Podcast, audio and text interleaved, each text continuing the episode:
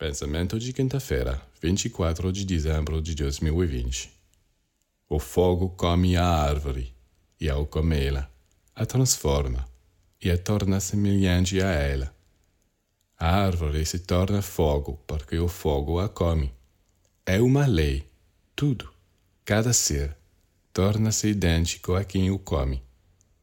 E nós também, se oferecermos todo o nosso ser ao fogo do amor divino para que venha a nos levar e nos devorar, isso nos tornará semelhantes a Ele.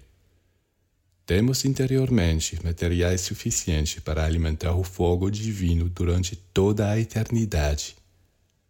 É por isso que temos que meditar sobre o fogo, tentando entender como ele funciona na árvore para transformá-la em luz e calor e nós também nos tornaremos árvores de luz.